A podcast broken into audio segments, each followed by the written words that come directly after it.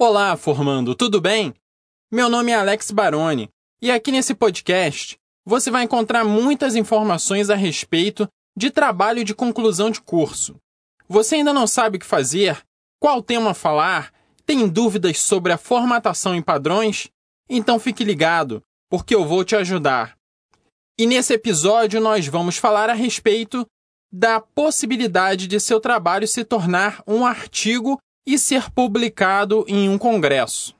Pois é verdade, você pode estar escrevendo nesse momento um artigo que será publicado em um congresso. Bom, na verdade você pode estar fazendo seu trabalho de conclusão de curso, mas saiba que ele pode sim tornar-se algo mais enxuto e te permitir o desenvolvimento de um artigo.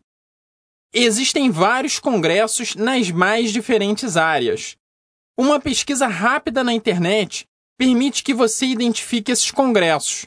A coisa toda funciona assim: você precisa submeter um artigo que deverá seguir determinados padrões.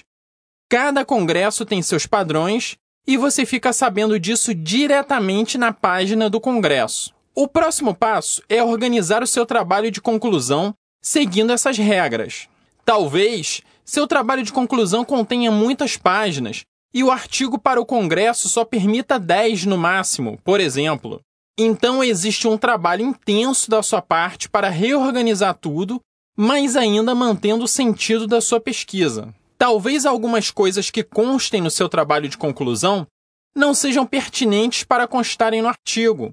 Saiba que os avaliadores do seu artigo são mestres e doutores. Então, algo mais conceitual que porventura exista no seu trabalho será desnecessário constar no artigo. Afinal, esses professores conhecem essa teoria e não é necessário você explicar ela para eles. O passo seguinte é pedir para alguém revisar seu trabalho em busca de erros de português e também erros em relação à formatação do trabalho acadêmico. Pode nem haver necessariamente um erro ortográfico, mas talvez o professor de língua portuguesa encontre uma melhor forma de escrever determinadas frases. Enfim, é um ponto para que você analise se acha que tem pertinência ou não nesse momento. Depois disso, é submeter o documento de fato. Alguns congressos solicitam que o documento seja enviado no padrão Word, DocX, enquanto outros no formato PDF.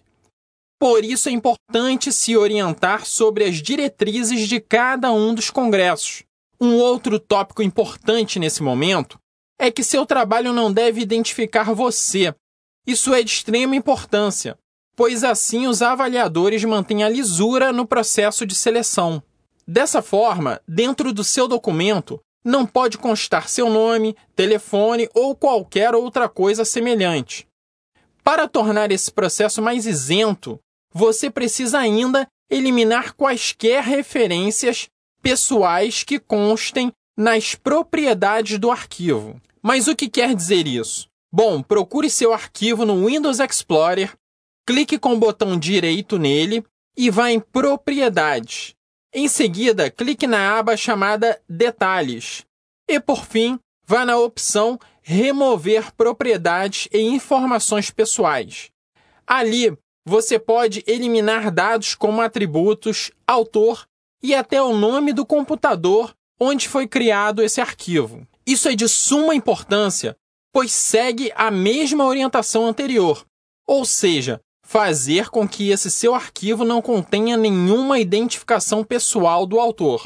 Ah, e mesmo que você não queira submeter seu trabalho para um congresso, saiba que em muitos deles você pode assistir como um ouvinte. Talvez seja uma opção para que você se familiarize com esse mundo e possa no próximo congresso enviar sua pesquisa. E não esqueça que todo esse conteúdo também se encontra no meu canal do YouTube. O nome do canal é Ensino Porque Gosto. Vai lá e se inscreva no canal. Aproveita e deixa seu comentário lá no canal. Vamos falar sobre seu artigo e os congressos da sua área. Então é isso. O episódio de hoje fica por aqui. Um abraço e até o próximo. Tchau, tchau.